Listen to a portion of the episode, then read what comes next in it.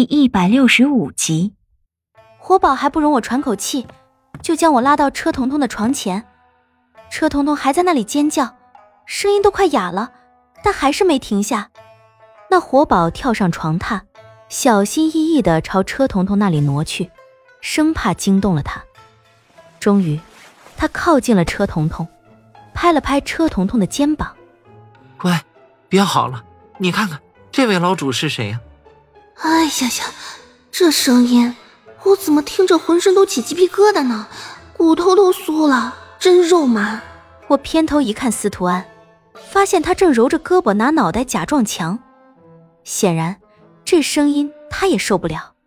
车彤彤压根儿就没理他，闭着眼睛抓起枕头就朝活宝砸了下来，又是甩胳膊又是蹬腿的，活宝一个没留神被车彤彤踢了一脚。直接就被踢下了床，活宝趴在床下直揉腿，一脸的哭腔，悲嚎着：“看来老子以后的日子不大好过呀。”说着还抹了两把眼泪。我拍了拍活宝的肩膀，学着他之前那怪调调安慰他：“乖，要是觉得这货色不好，我们还可以商量退货的。”那司徒安一听我这怪调调。还真就拿脑袋撞了一下墙，疼得在那里直揉，嘴巴里不停的感叹着：“哎呀，作孽，作孽！”我也不管那活宝什么反应了，见到这种程度的声音，只听一下就能削骨噬魂，何况还嚎了这么久，听着实在让人受不了。我清了清嗓子，咳了两声，忽然就是一声大吼：“ 你再嚎一声试试！”我声音很大，而且也不是很和善的口气，一下子就把车通通的尖叫声盖了下来。房间里的人在我这一声大吼之下，都傻傻的将我看着，整个世界总算清静下来了。车通通不尖叫了，终于睁开了眼睛，他的眼角噙着泪，正一脸委屈的看着我，好半晌才开口问我，声音都哑的不成样子了：“姑娘。”你，你是？此时的我还没反应过来换脸的事，悠悠的看着他，把自己的脸朝他那里凑了凑。他看样子有些害怕，身子还往后面缩了缩，但显然是没有地方缩了。你好好看看我是谁？他将身子完全缩在了角落里，还真有模有样的仔细的打量着我。我一下子就泄了气了。啊。你连自家主子都不认识了吗？白眼狼啊！司徒安揉着额头朝我这里走来，指着自己的脸对我轻声说道：“ 你的脸。”我愣了一下，很快就明白过来，我这张脸，车彤彤是没有见过的。深深的吸了口气，告诉自己冷静点将目光重新移回到车彤彤身上，发现他正一脸好奇的看着司徒安。我假意咳嗽了一下，吸引他的注意力。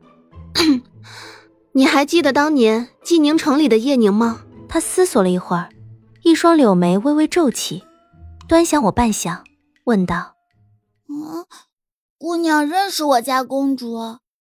我家公主现在在哪儿？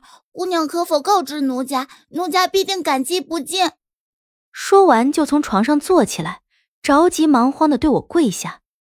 看这样子是要磕头了，我当然不会让他把这个头扣下。我按住他的肩膀，仔细的看着他，秀气端正的脸，苍白又沧桑的神色，急切想要得到指点的不安，噙着眼泪的一双眼，心里忽然间就是一酸，一把将他搂进怀里，眼泪不知怎么就装满了眼眶。佘彤彤，你找到我了。怀里的人在听到我这句话的时候，整个身子都僵了一下，片刻挣扎着要从我怀里钻出来，我没有阻拦，放手让他从我怀里出去。车彤彤仔仔细细的看着我的脸，一寸一寸的看得十分的仔细，就差趴在我脸上了。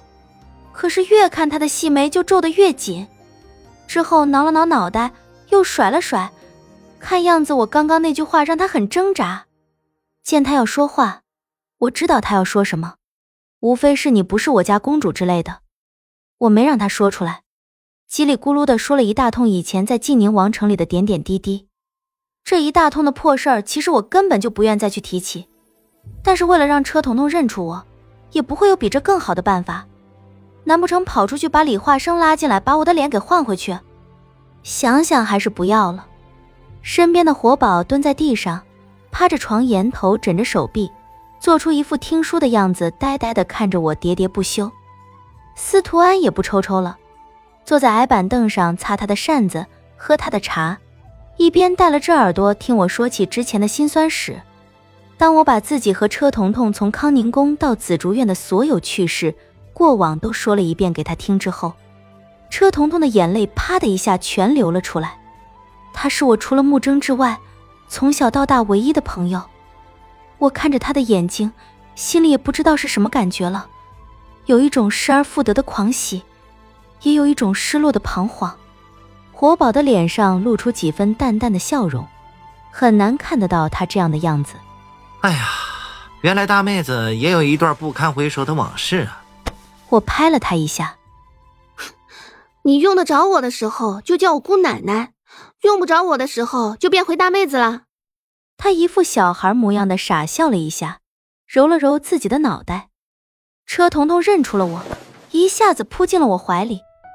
我以为这个柔弱的小女孩一定会哭鼻子，竟没想到她能够镇定到只是欣喜而没有涕零的程度。啊，你果然是公主！车彤彤笑起来的样子看起来十分的俏皮可爱，像个小兔子。蹲在身边的活宝看得入了神，哈喇子都快流出来了。司徒安对着他的脑袋敲了一扇子，轻声连连道：“哎，矜持点，矜持点。”活宝头也不回的反手挡住司徒安的扇子。哎呀，知道了，知道了，老子知道了。眼神始终没有从车彤彤身上移开过半寸。司徒安看着活宝这样子，只觉得反胃，啪的一下子将折扇打开，一个劲儿的猛扇。真是丢脸丢到家了，不可救也，不可救也呀！门外传来了敲门声，我抱着车童童不便行动。活宝看车童童看得入了迷，也没动弹，跟没听见一样。司徒安叹了一口气，嘟囔着去拉开了门扇。